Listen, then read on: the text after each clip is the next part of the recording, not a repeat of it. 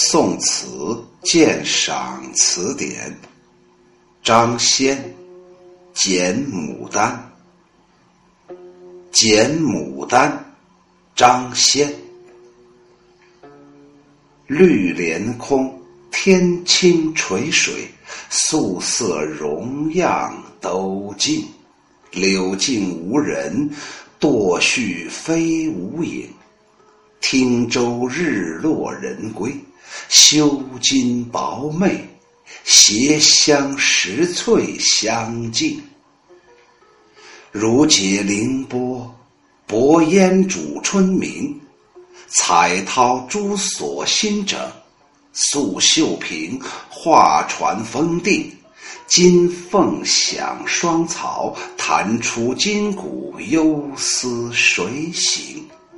玉盘大小乱珠蹦。酒上妆面，花艳梅香鬓。重听，晋汉飞一曲，江空月尽。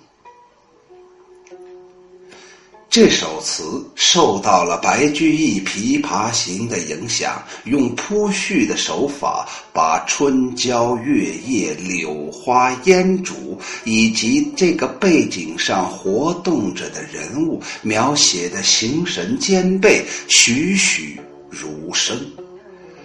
上一片的起首三句是环境描写，野绿连空。可以想见，词人站在船上，目光顺着地平线延伸，只见辽远无际的绿色原野，上接苍穹。作者又顺势举头眺望远天，晴空蔚蓝，好像与江水相连。用了一个“垂”字，把远望中。天水相接的感觉表现得极其形象。诗人仰观俯视，只见眼前江水素色容样都尽。素色就是白色，指的是白茫茫的江水。净这个字是形容水的清澈洁净。这一句本来自谢朓诗。澄江静如练。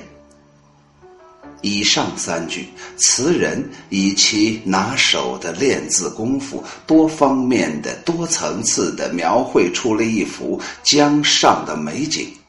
晴空与绿野相连，波光粼粼，天光云影映于澄澈的江水当中，景象浑茫辽阔而又十分寂静。在这幅图画当中，柳径无人，堕絮飞无影，正是绿野中的特写。这两句显得有些平凡，作者只是把眼前的景物率直写出，淡墨一痕，不求其俏，但妙处正在这里。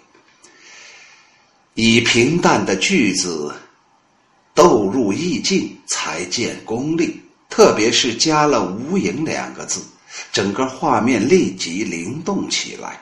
那柳絮飞舞的轻盈飘忽，形神俱出，而且微风吹拂，轻絮飘舞。微暗的柳荫当中，依稀的看见它们游荡回转，而一点影子也不留在地面，真是有一种飘忽无影的妙趣。汀州这一句又推进了一层，词人完成了天光云影、柳絮轻舞的环境描写之后，就该让人物出场了。作者在船上望过去，首先看到远处有人影归来，人影与晚霞相映，十分严厉。人渐走渐近。看得也渐渐清楚，连修金薄媚也看得出来。那修长的金带，薄薄的衫袖，雅丽非凡，而且金长、媚薄，随风飘举，就为美人勾勒出了一幅飘飘欲仙的姿态。由下面那一句的“携香拾翠相近”来看，可知这美人不是独自一个人，她是结伴春游，方舟上采香草，拾翠羽。古代的女子常常在春天到郊外拾野鸟的各色羽毛，采各种香草。曹植在《洛神赋》当中有“或采明珠，或拾翠羽”的句子，写出洛水众女神的美丽。此处词词人呢，借用这个意思，就写了汀州女子的美色。上一片在结尾处写了两个美人登上了船，并停泊在周边水边过夜。凌波就是踩水而行，本来出自曹植《洛神赋》当中的“凌波微步罗袜生尘”。晚霞辉映之下，寂静的舟渚上，忽然就出现了这一双美人。词人凝望的同时，也不禁产生了美丽的幻觉，眼中是凌波女神。这不仅细致的写了。沙洲上女子的美，而且把词人的欣喜、惊愕以至倾慕的心理都表现出来。这两句一方面把一整天的情节的铺叙加以收束，日落春明，美人又回到这船上，词人也该歇息了；另一方面又用了一个“烟”字，为将。滨周边刷上了一层烟水凄迷的朦胧色彩，为下一片的抒情做好了铺垫。下一片的彩涛珠锁新整，写美女回到了船上，一天的携香拾翠之后，换装梳洗，以更娇丽的容颜出现了。彩绦珠锁指的是五颜六色的彩带，是女子的装饰物。这里使用的是借代的手法，以偏概全，泛指美人身上的衣饰。接下来一句叫做“金凤响双槽”，金凤代指的是琵琶。它出自《乐史杨太真外传》，妃子琵琶罗嗦弹，意思是，这个杨玉环呢，她有一个琵琶，是是叫做罗嗦弹，是用罗嗦那个地方的檀木做成的。罗嗦就是西藏，是西藏产的檀木做成的琵琶。有一个寺庙里的僧人叫白继真，使蜀还县，就是从蜀地出使回来的时候，献给了杨玉环。人家这个罗素檀木啊，温润如玉，光耀可见，上面还有用金缕做成的红色的花纹，形成了一对凤凰。叫做有金缕红纹促成双凤，所以苏轼在《宋书达家听琵琶》这首诗当中有“半面犹遮凤尾槽”，槽是琵琶上架弦的那个格子，响双槽表明是两把琵琶同时弹奏，这里。切的就是舟中闻双琵琶这个题目，这优美的乐声里包含着筋骨忧思，人物的精神境界显得高雅深沉，又用了“水醒”这一句，反而写出了只有自己是知音的深意，把自己和琵琶女的关系又推进了一层。玉盘这一句来自于白居易的《琵琶行》当中的“大珠小珠落玉盘”，视觉形象和听觉形象一起向读者涌来，形象地表现了音乐旋律的跌宕起伏，高昂之处如疾风暴雨，低回之处如儿女私语，令人耳不暇接。人物的感情时而慷慨激昂，时而低回婉转，都是随着音乐的声音不断的曲伏啊。曲曲传出啊，弯弯曲曲的，哎呀，就这么传达出来了。音乐的声音已到了高潮，然后又戛然而止。词人对音乐形象的描绘也就由此收束住了。船上一片沉寂、无声的境界里，接下来词人省略了。恰相逢知己，隔船相邀等等细节，径直的从借酒香味写起。酒上妆面，写的就是琵琶女喝了点酒，已经有了一些醉意，面颊被酒已经染得绯红。所以下一句用花艳来形容她醉态之美，借酒浇愁，愁更愁，于是双眉相并。相并的意思是双眉紧锁，表明了这个女子啊有一种难以释怀的愁怨。对醉态愁容的描写，形神兼备，极其工巧。既然愁怀未逝，新逢知己，欲一吐为快，于是重奏一曲，词人也就再重听一遍。汉妃这一句用的是王昭君远嫁匈奴，马上弹琵琶的故事。晋朝石崇在《王明君词序》当中记载。喜公主嫁乌孙，令琵琶马上作乐，以慰其道路之思。其送明君亦必尔也。一曲，也就兼指以昭君出塞的故事谱写的琴曲《昭君怨》。汉妃一曲也可以说是今古忧思的具体体现，其中寄托着琵琶女离乡背井、流落江湖的身世之感。结尾那一句“江空月静”，以空阔沉寂的月夜烘托出了音乐的魅力，如泣如诉的《昭君怨曲》把听众带进了哀愁的境界，相对无言，月夜格外的沉寂，留下了无穷的余韵，让人回味无穷。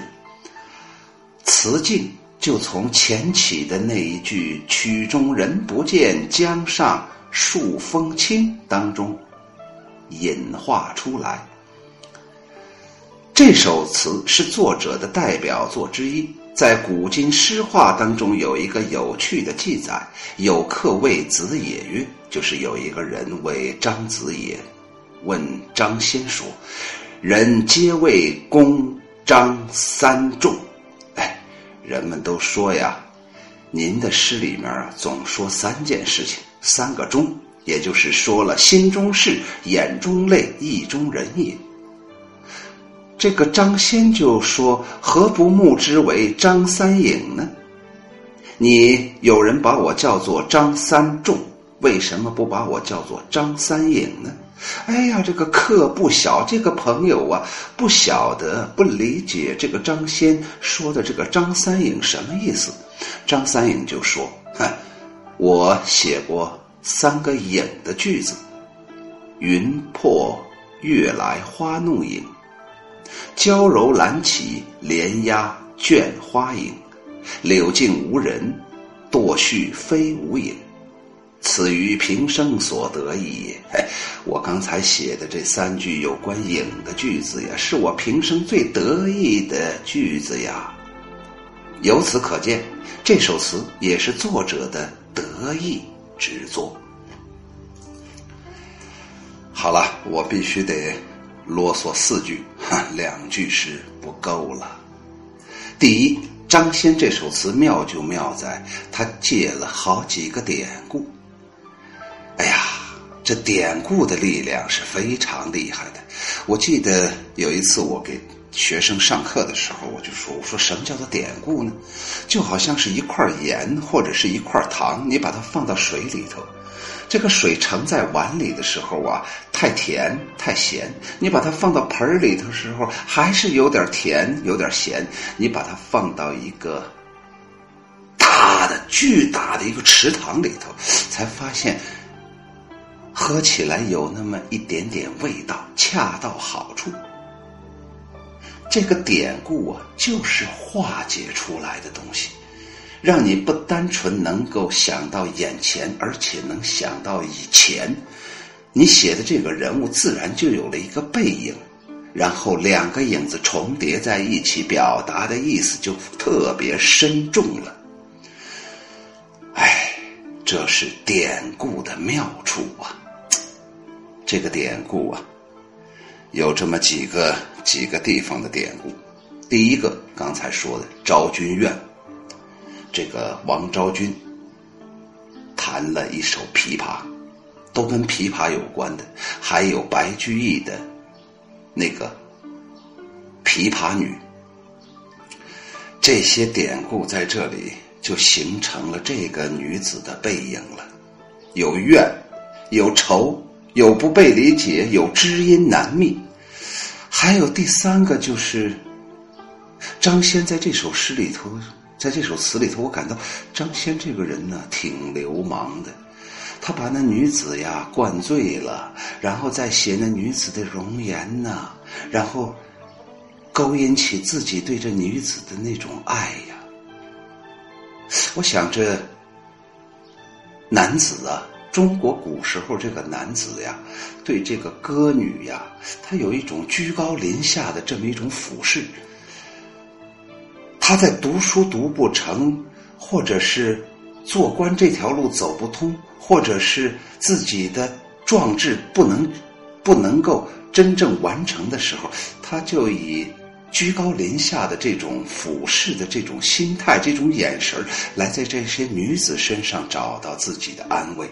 刘勇就是一个非常标准的例子，这种例子太多太多了，所以我觉着张先呢在这首词当中有居高临下的那种感觉，那一夜张先一定非常爽快。剪牡丹，舟中闻双琵琶，张先。绿莲空，天清垂水。素色容样都尽，柳径无人，堕絮飞无影。汀州日落人归，修金薄媚，斜香石翠相近。如解凌波，薄烟煮春明。彩涛珠锁新整，素绣屏画船风定。金凤响双草。弹出金鼓，忧思谁醒？玉盘大小乱珠迸，酒上妆面，花艳眉相并。重听，晋汉飞一曲，江空月尽。